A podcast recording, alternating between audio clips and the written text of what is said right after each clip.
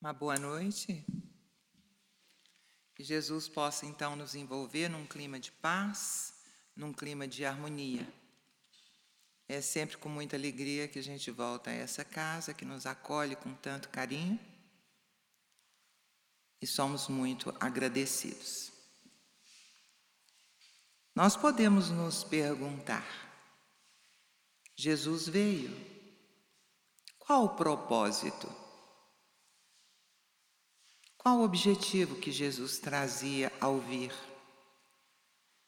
Ele que já habita os páramos celestiais mais elevados. Ele que convive com os seus pares tão elevados quanto ele. Ele veio como emissário, como porta-voz, como o escolhido do Pai Criador para assumir uma tarefa importante.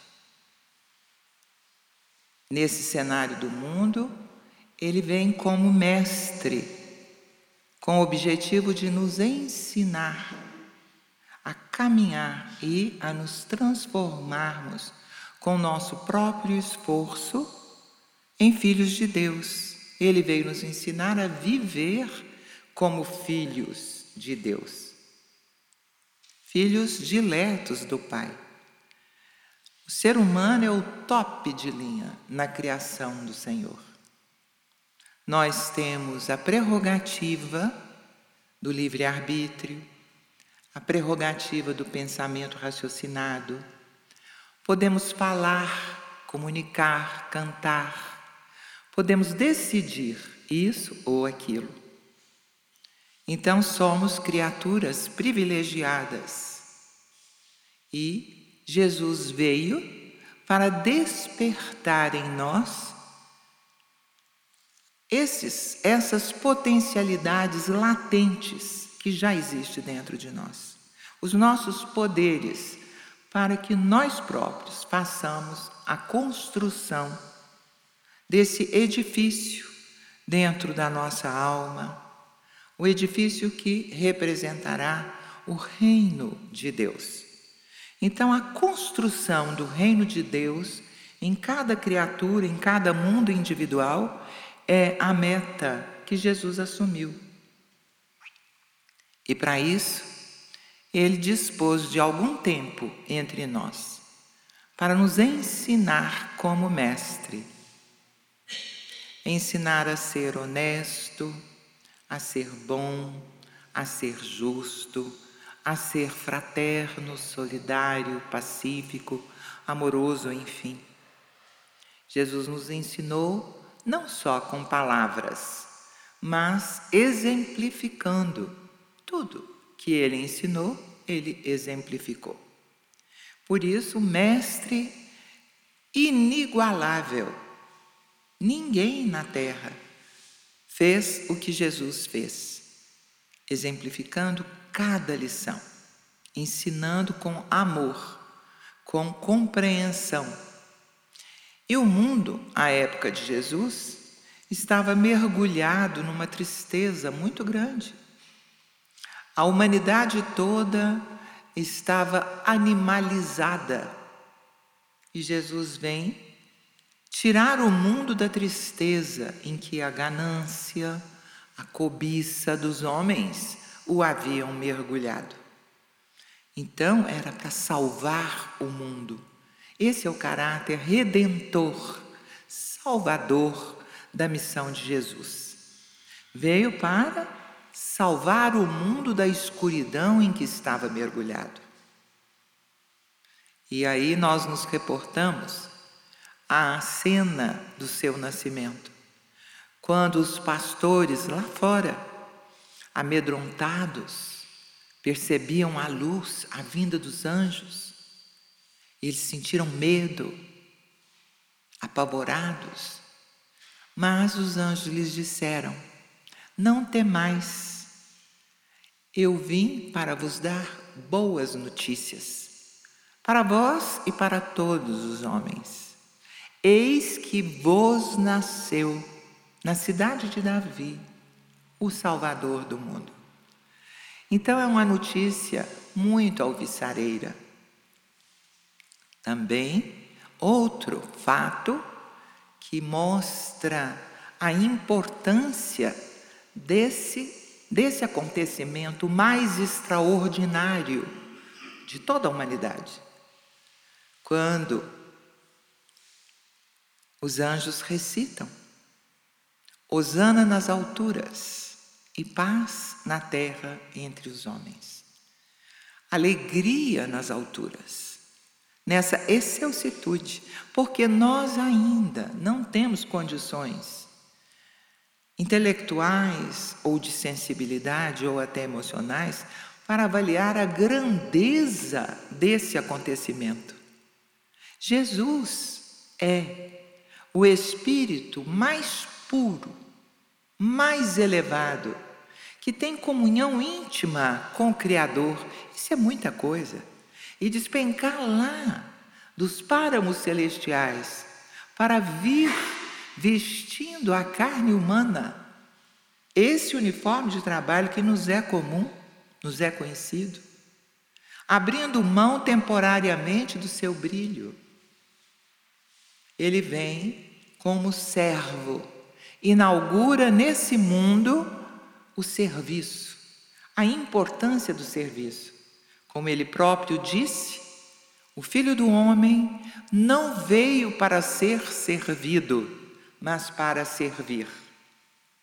Então, os, dos ensinos de Jesus, esse é um dos primeiros, porque ele veio realmente para, exemplificando, servir a humanidade, ajudar os homens a pensar, a descobrir em si próprios a sua própria inclinação de filhos nós temos parentesco com o Criador, somos dele filhos.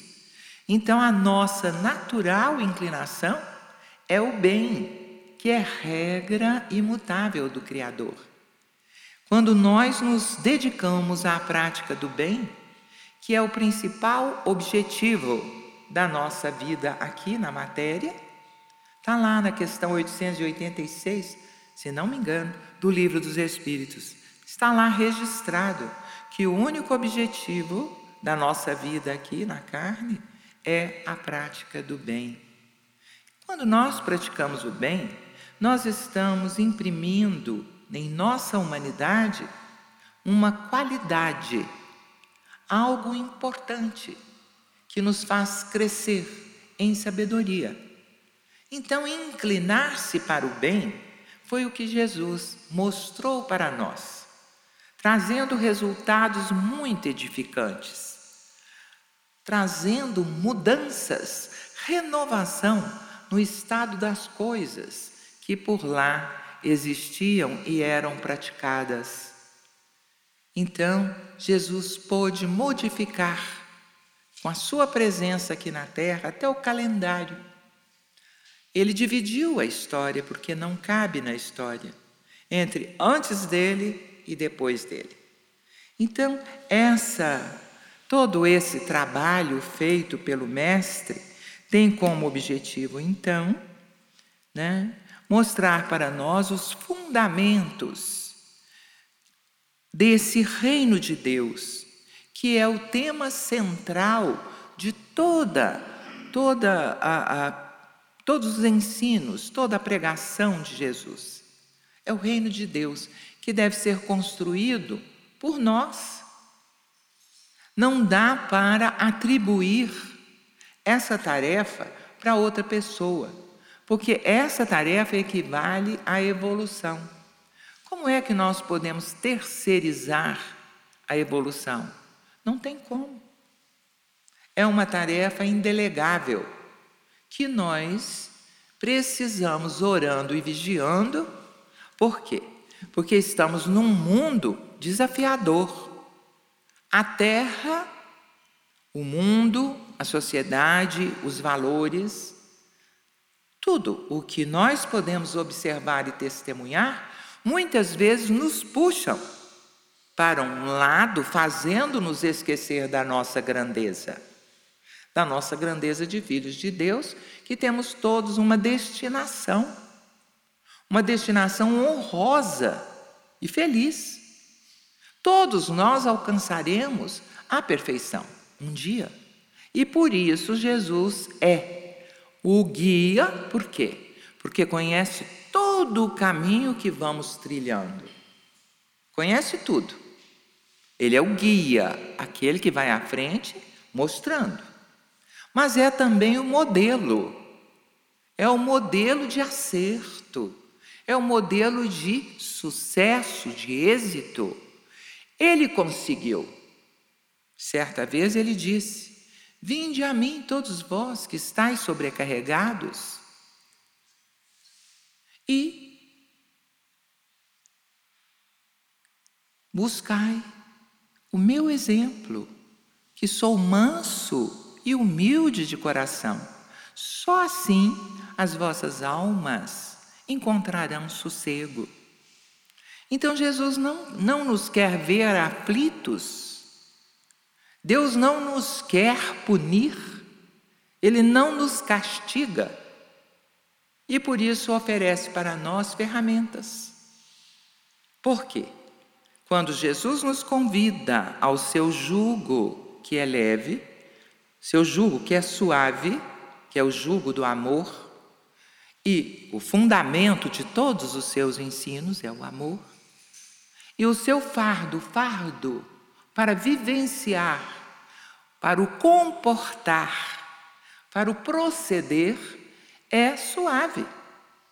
O jugo de Jesus é suave. Por quê? Porque é um jugo que, se nós, atendendo às nossas reais inclinações, pudermos inclinar o nosso olhar de bênção, o nosso ouvido para as coisas boas, registrando em nosso íntimo o que é positivo, nobre e belo, e bom e justo, nós estaremos trilhando esse caminho cujo jugo é suave, que é o caminho do amor. Nós estaremos integrados na lei divina, que é a forma como Deus se faz presente nos mundos individuais que somos cada um de nós, e igualmente nos mundos coletivos, a Terra e todos os outros mundos habitados. Deus se faz presente dessa forma, através das suas leis, que são justas, imutáveis, perfeitas. Não há favoritismo na lei divina. Ela não pode ser derrogada por nenhum capricho nosso. Então, nós não temos o direito de nos revoltarmos com aquilo que nos acontece menos agradável. Não podemos nos revoltar, porque é da lei que aquilo que se semeia se colhe. Então, se hoje eu passo por uma provação muito difícil, naturalmente é um chamamento e um favor da vida que nos alerta para uma reflexão mais profunda. Por que está acontecendo isso? O que a vida quer me ensinar? E a grande motivação cristã é transmutar essa coisa difícil em uma lição libertadora. Porque só assim, por meio das lutas, dos esforços que se, de, se empreende em favor do próprio crescimento, é que nós aprimoramos o espírito imortal que habita temporariamente essa carne provisória. Aí realizamos aquilo que representa a real conversão. Jesus veio para nos ensinar a passar da animalidade, da instintividade, não sermos guiados apenas pelos impulsos, pelos instintos, pelo que é a de sensual material, chamativo dentro de nós, buscando apenas os prazeres, ou o cultivo do personalismo exagerado, do egoísmo, ou nos prendendo às armadilhas do orgulho, da cobiça, da cupidez, da ganância. Tudo isso é muito próprio do mundo de expiação e provas, de um mundo tão materializado quanto o nosso. Mas por conta do, esfor do esforço de muitos dos nossos irmãos, nós hoje já podemos vislumbrar tempos melhores, em que testemunharemos muito mais amor do que testemunhamos hoje.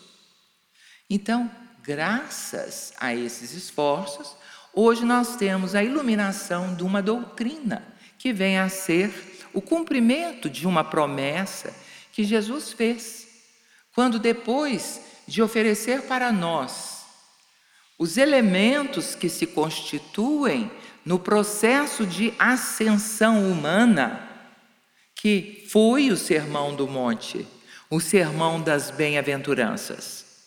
Jesus ofereceu para nós esse roteiro de ascese humana, dizendo: Felizes Bem-aventurados são aqueles que conseguem ter em si mesmos a conquista da pobreza de espírito, em espírito.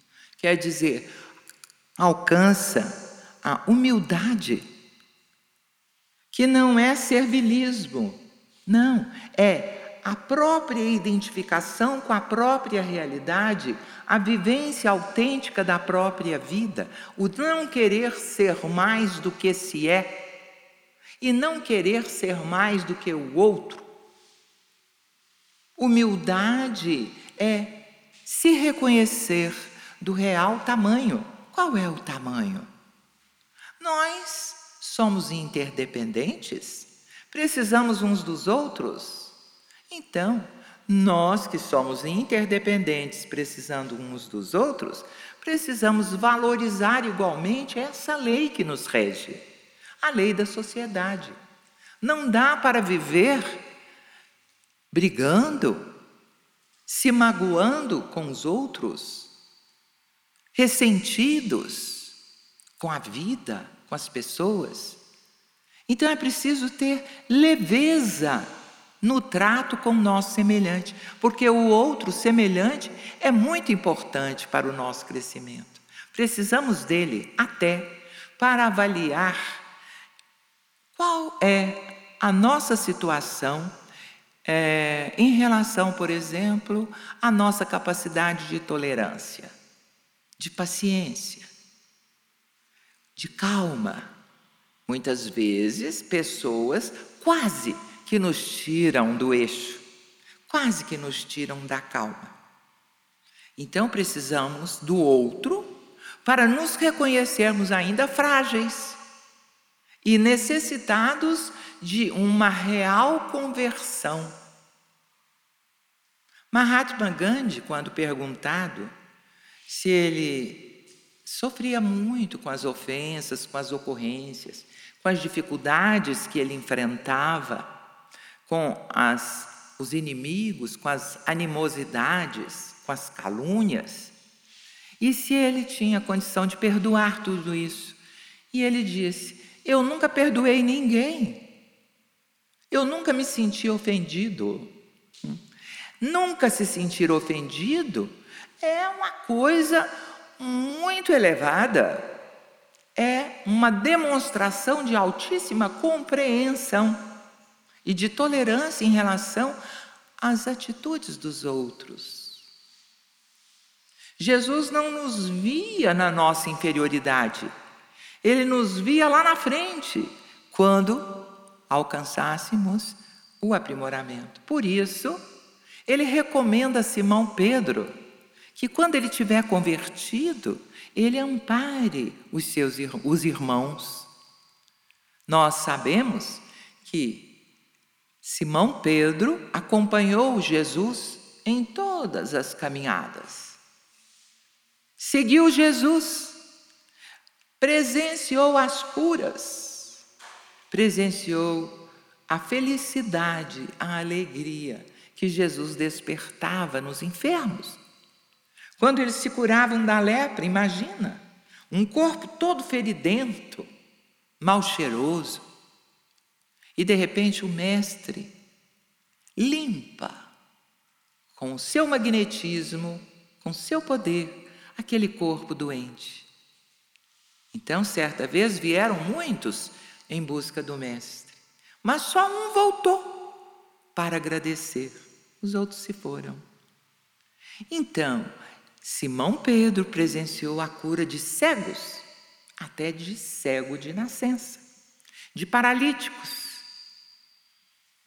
de coxos, de aleijados, todo tipo de doença, de enfermidade, até daqueles obsediados, influenciados por espíritos malfazejos, ainda muito atrasados.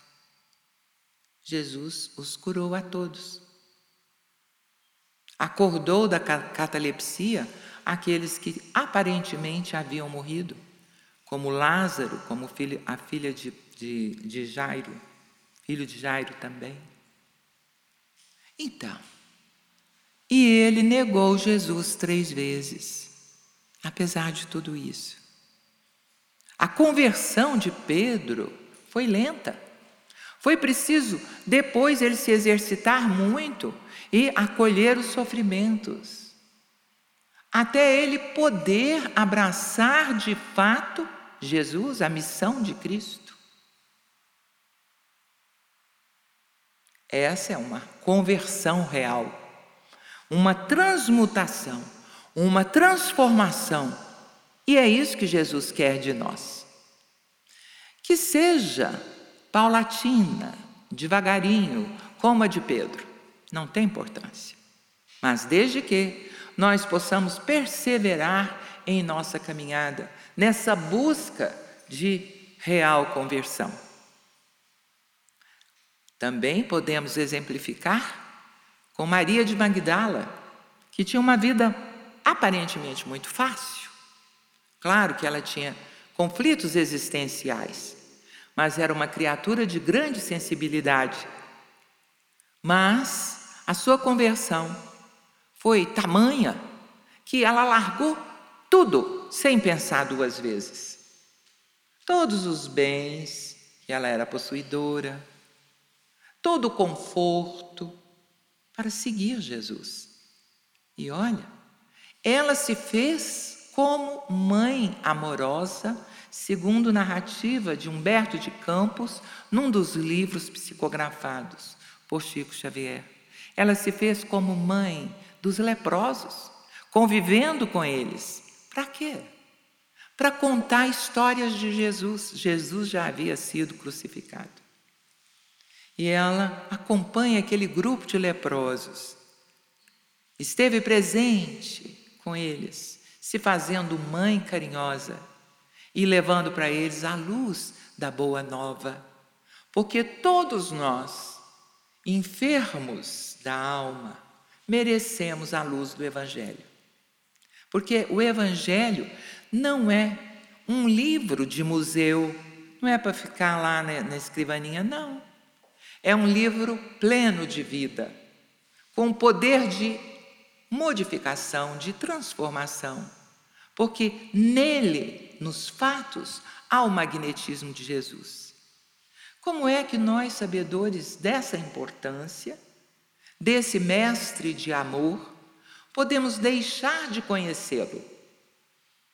Então, devemos frequentar mais e mais o livro, o Evangelho, as narrativas, para acalmar os nossos corações.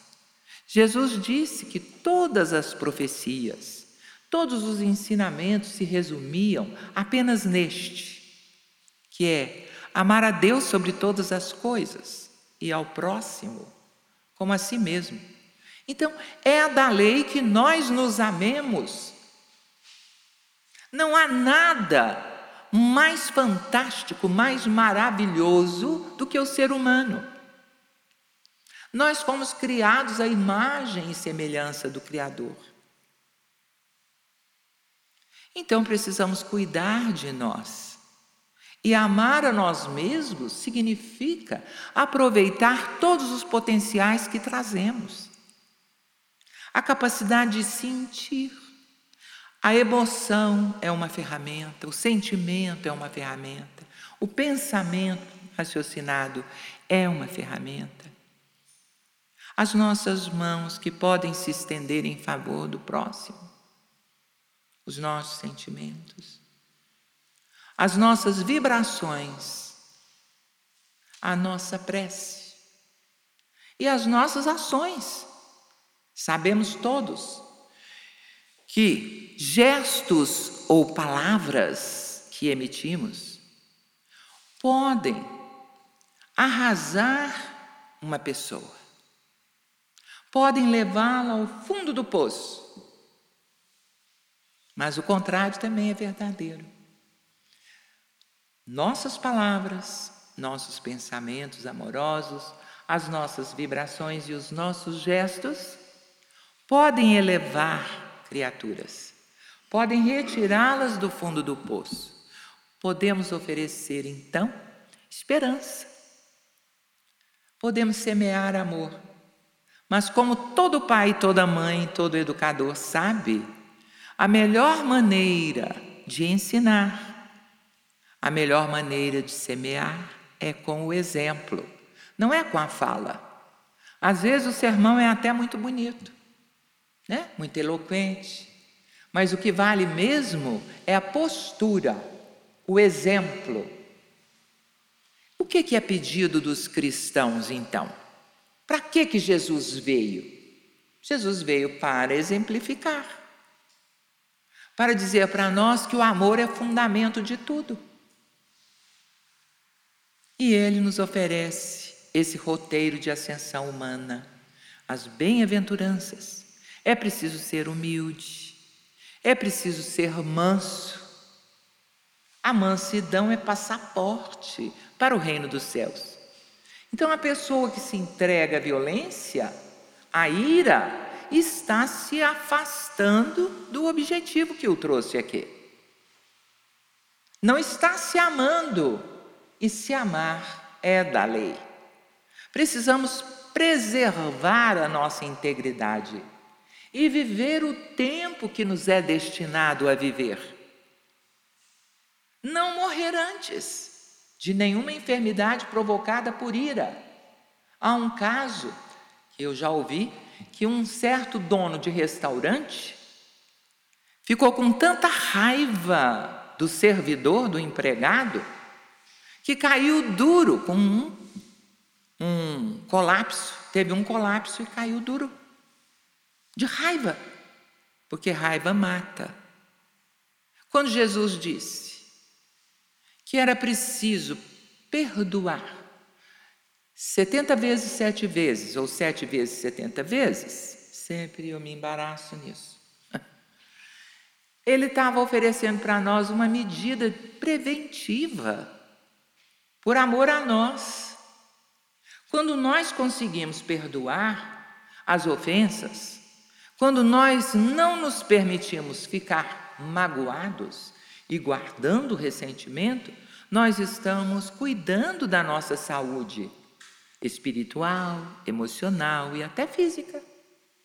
Porque aí nós preservamos conjunto de células que trabalham dentro de nós para não serem afetadas pelos nossos sentimentos negativos. Então, são muitas as lições que o Mestre traz. E quando fala da misericórdia, quando ele fala das, nas parábolas, por exemplo, aquela que me veio à mente agora, do, do filho pródigo, em que ele mostra um pai amoroso como o Senhor da vida, que acolhe o filho que se desviou, mas que quis voltar ao lar. Nós também, que nos desviamos sempre, temos muitas experiências reencarnatórias. Sempre incidimos nos mesmos erros. Será que agora que já temos o Consolador prometido por Jesus, a doutrina espírita que consola, que esclarece, Será que nós também já podemos voltar, retomar o caminho para o Pai? Porque esse é o objetivo que trouxe Jesus aqui: conduzir a humanidade ao Pai, ao Senhor da vida. Por isso, a conversão de Paulo, por exemplo, é exemplar. Ele era Saulo, mudou seu nome para Paulo, que significa pequeno, super preparado para, para ser o sumo sacerdote numa raça orgulhosa dos seus feitos. E ele abriu mão até dos laços familiares abriu mão de toda a perspectiva de grande êxito na política, na religião, como sumo sacerdote que ele estava sendo preparado para ser. Cidadão judeu, mas com cidadania dupla, também romana, nascido num ponto importante do mundo, Tarso, na Grécia, e ele com todo esse cabedal de cultura, com essa inteligência afinadíssima, não duvidou. A conversão dele, diferentemente da de Simão Pedro, foi imediata. Porque inteligente demais, ele viu que não podia mais continuar como antes. E o importante disso é ele não ter se paralisado por causa do arrependimento por causa da culpa. É claro que ele se sabia como um assassino. Ele matou muitos, mandou matar, mandou apedrejar Estevão, o primeiro mártir do cristianismo. Todos aqueles que seguiam Cristo, ele buscava atormentar, torturar e punir. Mas ele abriu mão de tudo. Quando reconheceu a magnitude daquele brilho, daquela personalidade, que o aborda e pergunta: Saulo, por que me persegues? Então ele se viu sem ação, não tinha escolha, era aquilo que ele tinha que abraçar. E realizou dentro de si mesmo a real conversão. Foi para isso que Jesus veio para nos oferecer oportunidades de reflexão, de busca, ferramentas, fatos e as evidências da lei do progresso que também nos rege. Essa lei do progresso que nos faz muito mais confortáveis hoje do que há 300 anos atrás. Há 500 anos atrás, os reis, os imperadores, a corte real não tinham o conforto que hoje temos. Não tinha nem instalação sanitária dentro de casa, dos palácios, dos castelos. Buscando uma linha na história, nós vemos que hoje, graças ao esforço de muitos dos nossos irmãos, já alcançamos um patamar civilizatório em que é mais fácil a vida. Hoje já podemos ter um liquidificador, uma máquina de lavar, uma luz elétrica. Por quê? Esses irmãos nossos abraçaram as suas tarefas, abraçaram as suas missões no campo da ciência, no campo da medicina, no campo da astronomia. Nós hoje já sabemos com toda certeza que a Terra não é o centro do mundo como pensava-se antes. Mas ela que gira em torno do Sol. E Jesus é o Sol é o príncipe, mas não aceitou nenhum título. Ele aceitou apenas o título de mestre.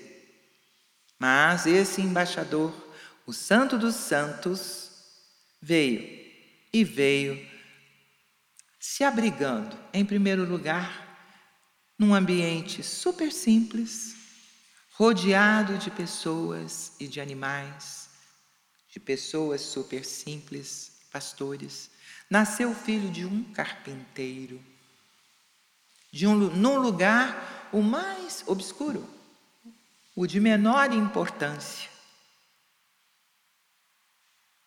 E ele se fez grande e até hoje é quem é mais pesquisado, quem é mais buscado, quem é mais interpretado e estudado. Um verdadeiro fenômeno. Porque Jesus, afinal, é o governador desse planeta. Ele urdiu tudo, pensou tudo e segue como nós devemos seguir e perceber esse plano maior.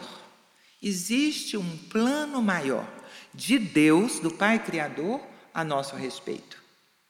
Por isso, não devemos desesperançar em nenhum momento.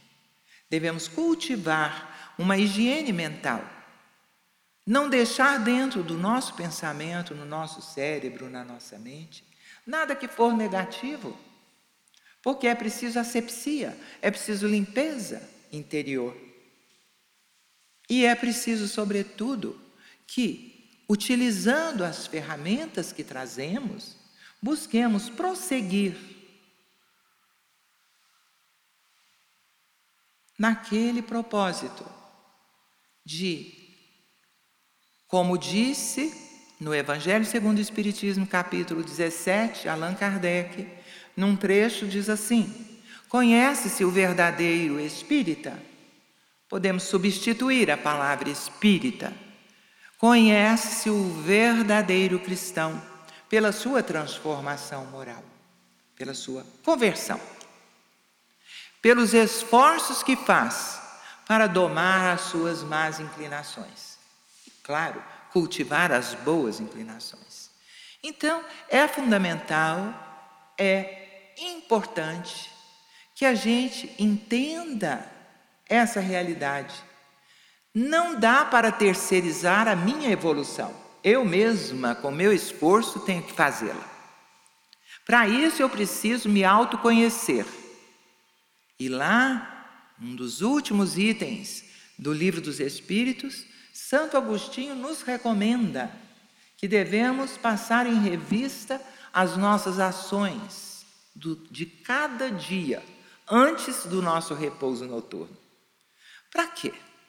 Porque quando a gente observa o que se fez, quais foram as nossas motivações, as nossas escolhas, passamos a nos conhecer melhor e temos a oportunidade, então, de promover a nossa autoeducação. Escolhendo, passando a escolher, a mentalizar o que eu poderia melhorar nessa minha conduta, nessa minha escolha, quando surgir um fato semelhante. Então, a gente reconsiderando as nossas ações, as nossas atitudes, é o jeito mais eficaz para realizar a nossa conversão real, a nossa transformação. Então é desse jeito. E quem vem nos revelar isso é justamente a doutrina dos Espíritos. O Espiritismo, que é o cristianismo redivivo, aquele consolador que põe os pingos nos is, que aclara o nosso entendimento, que vem dizer para nós que inferno não existe. O inferno de penas eternas, não que nós podemos nos situar como filhos queridos de Deus, para que possamos realmente nos valorizar, valorizar o tempo que nos foi concedido, valorizar as pessoas que nos cercam, o lar em que fomos situados. Então, com essa percepção, com essa conscientização da nossa realidade, vamos caminhando caminhando para a frente e para o alto. Então, nós escolhemos aqui um texto que, é, mas eu esqueci meu óculos, né? Então vou falar devagarinho. Diz assim: comparando Jesus com semeador, por causa da parábola das sementes. Aquela parábola que fala dos quatro terrenos. O terreno que só começa a germinar a semente, o outro que nem germina, o outro que no entusiasmo sobe e acaba rapidinho, mas o outro terreno fértil, que faz brotar a semente, que faz germinar. E divide esse terreno fértil também qualificando. Uns vão render 30 por um, outros 60 por um, outros 100 por um. Comparando-nos com esses terrenos, nós podemos observar que os nossos irmãos dedicados à ciência, por exemplo, aquela busca da vacina para curar a peste negra, né, no passado, ou a meningite, ou o Covid, o que seja lá o que for que atormenta a humanidade, que causa mortes. Então é uma guerra contra essas pestes ou essas enfermidades tão graves. Então, graças a esses irmãos que foram semeados com essa missão, hoje já temos um resultado positivo. Esses renderam 100 por um. No campo da ciência, por exemplo. Galileu Galilei, Copérnico também renderam, porque abraçaram a sua missão, abraçaram o compromisso de fazer aquilo que era devido. Muitos outros. No campo social, Mahatma Gandhi ou Martin Luther King, lutando contra o preconceito, contra o racismo, racismo valorizando a vida humana, como Jesus, cuja pedagogia era a pedagogia da valorização da vida humana. O sábado não é mais importante do que o ser humano. A lei não é mais importante do que o ser humano. A lei humana, então vigente na época. Outros rendem no campo da filosofia ou da religião como um Francisco Cândido Xavier. Já imaginaram o alcance da sua vida? O alcance da sua obra? É maravilhoso pensar que um irmão nosso chegou nesse nível, nesse patamar de desenvolvimento espiritual, assumindo o compromisso de batalhar todos os dias para efetivamente cumprir a sua missão, o chamamento da vida são os colaboradores de Cristo. E são esses os que, na parábola da semente, ouviram a palavra no seu íntimo e realizaram os seus feitos, honrando a humanidade, deixando por onde viveram um rastro de luz. Que nós, no nosso ambiente, mesmo com a nossa pequena tarefa, possamos imprimir luz conforme nos convocou Jesus. Fazei brilhar a vossa luz. Todos nós temos luz em nós. Então que a gente a fomente, cuide dela, para que ela possa, com a nossa postura, iluminar aqueles que nos cercam. Mas diz assim: o semeador saiu a semear. Esse semeador, como todo bom camponês, amava a terra que recebia as suas sementes. A terra, então, somos nós. O céu que ele dava, que ele mandava, sol e chuva para a germinação. O céu aí são as providências, os fatos, as ocorrências que favoreçam o crescimento do ser humano, o progresso das criaturas e dos mundos. As aves, que enchiam a paisagem de sonoridade e vida. É a terra, a mãe terra, Gaia, essa que devemos cuidar. Aqui somos hóspedes e há uma lei na hospedagem. Não devemos deixar a terra pior do que quando a encontramos. Zelar dela é coisa de ser humano qualificado. Então a questão do lixo é uma questão a questão das nascentes, da preservação das matas, preservação das espécies, tudo isso faz parte de um pensar evolutivo. O semeador da Galiléia percorre as estradas, os campos, as aldeias, as cidades, alegrando os corações com a boa nova do reino de Deus que está prestes a se realizar na terra nos oferecendo o roteiro de sua nova doutrina, formada de princípios de espantosa simplicidade. Qual é o roteiro que Jesus veio nos trazer, exemplificando? Ele confessou, ele revelou que o Pai não é só Pai dos judeus, não. O Pai é universal. O Pai é Pai de todos os seres humanos, todos os homens que já tinham nascido e morrido, dos atuais, dos do futuro. É Pai de todos. Então, ele veio nos revelar a paternidade universal de Deus e, como consequência dessa paternidade universal, a fraternidade também universal dos homens. Então não cabe mais contendas, guerras, inimizades, porque somos todos pertencentes a uma grande mesma família humana. o outro princípio é o do amor ao próximo. Ele veio nos ensinar a importância do amor ao próximo, superando as barreiras sectárias da época que eram poderosas. Todos nós temos conhecimento do, da, da dificuldade ou da inimizade declarada entre judeus e samaritanos. Eles não combinavam de forma alguma. Eles eram inimigos, até para rezar. Eles, os samaritanos, não oravam, não reverenciavam a divindade no templo de Jerusalém. Mas no templo construído por eles, no Monte Garizim, lá na Samaria.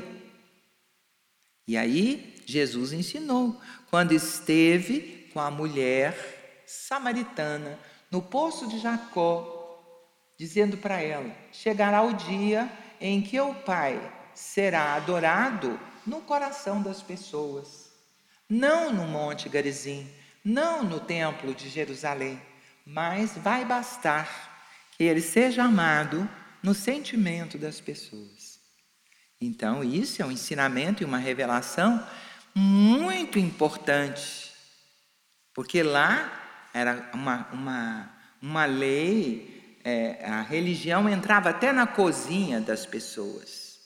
Tinha um modo de lavar as mãos, tinha um modo de pensar, tinha um modo de comer um modo de se vestir, né? Mas Jesus vem derrubar coisas não necessárias, né?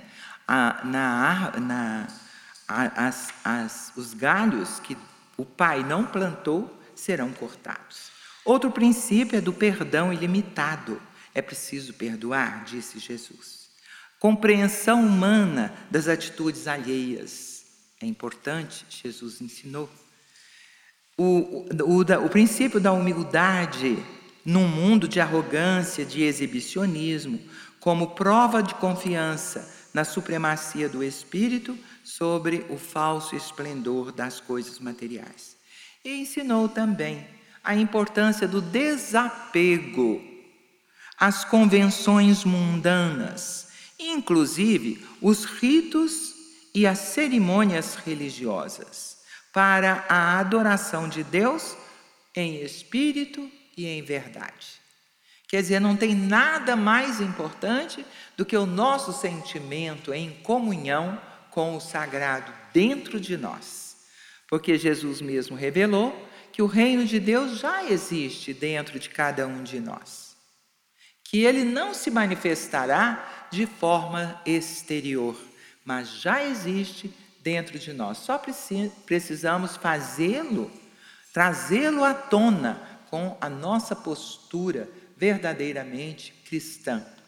E para finalizar esse raciocínio, diz aqui: chegado a esse ponto desse roteiro de alguns princípios muito simples, chegado a esse ponto, não é de admirar que Jesus proclame a mais completa subversão à ordem, ensinando.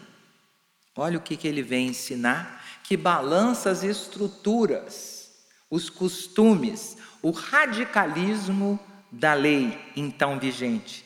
Ele ensina assim: amai os vossos inimigos,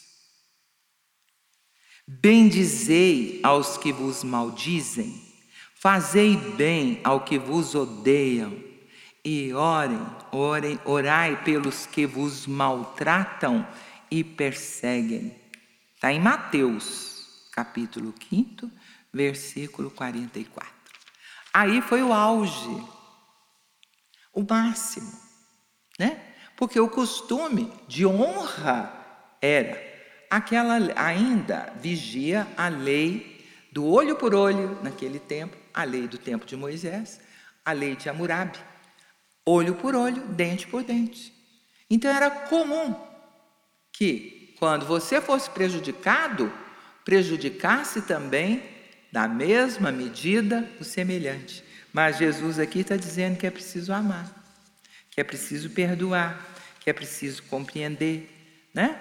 Então, trazendo esses fundamentos eternos de verdade e de amor, ele coloca para nós essa doutrina simples, né, de esclarecimento. Mas por que que para nós é tão difícil de seguir Jesus ou de nos convertermos na totalidade ao que ele nos ensina? Porque ainda somos aprendizes. Então precisamos também aceitar a nossa condição de aprendizes e não nos paralisarmos por conta dos erros, dos desvios que perpetramos. Vamos aprender também a ter caridade para conosco, a nos perdoar os nossos erros e fazer como Paulo de Tarso, levantar, preparar-se para compreender melhor, avançar para a frente para o alto, a ponto de chegar a dizer, como ele disse em certa ocasião: Já não sou eu quem vive, é Cristo que vive em mim. Então, que nós possamos perseguir esse ideal buscando considerar que a caridade, o amor, a gentileza, a interação com o nosso semelhante deve ser feita com mansidão, com amorosidade, com a, clara intenção consciente de praticar o bem. Então, caridade, como ensinava, como interpretaram os espíritos iluminados para Jesus, significa benevolência, indulgência e perdão. Então, que a gente possa ser benevolente, ser doce, piedoso, amoroso e ter, cultivar isso que é muito difícil. Todos nós sabemos o quanto é difícil perdoar, mas com treino é que nem andar de bicicleta, né? Um dia a gente automatiza o movimento. Então, que a gente possa automatizar também esse movimento do perdão para o nosso próprio bem e para o bem daqueles que nos cercam. Então, agradeço a atenção de todos e desejo que todos tenham um ano muito feliz, um ano muito próspero e quero aproveitar o nosso poeta mineiro para falar só um pedacinho da, do seu, da sua crônica a respeito do ano novo que nós devemos merecer. Lá no final ele diz: para ganhar um ano novo que mereça este nome, você, meu caro, tem de merecê-lo, tem de fazê-lo novo. Hum? Conselho da transformação. Ou eu sei que não é fácil, mas tente, experimente, consciente, é dentro de você que o ano novo cochila e espera desde sempre. Essa mudança, essa conversão é esperada desde sempre, desde que fomos criados pelo, pela fonte de todas as bênçãos. Muito obrigada. Boa noite a todos.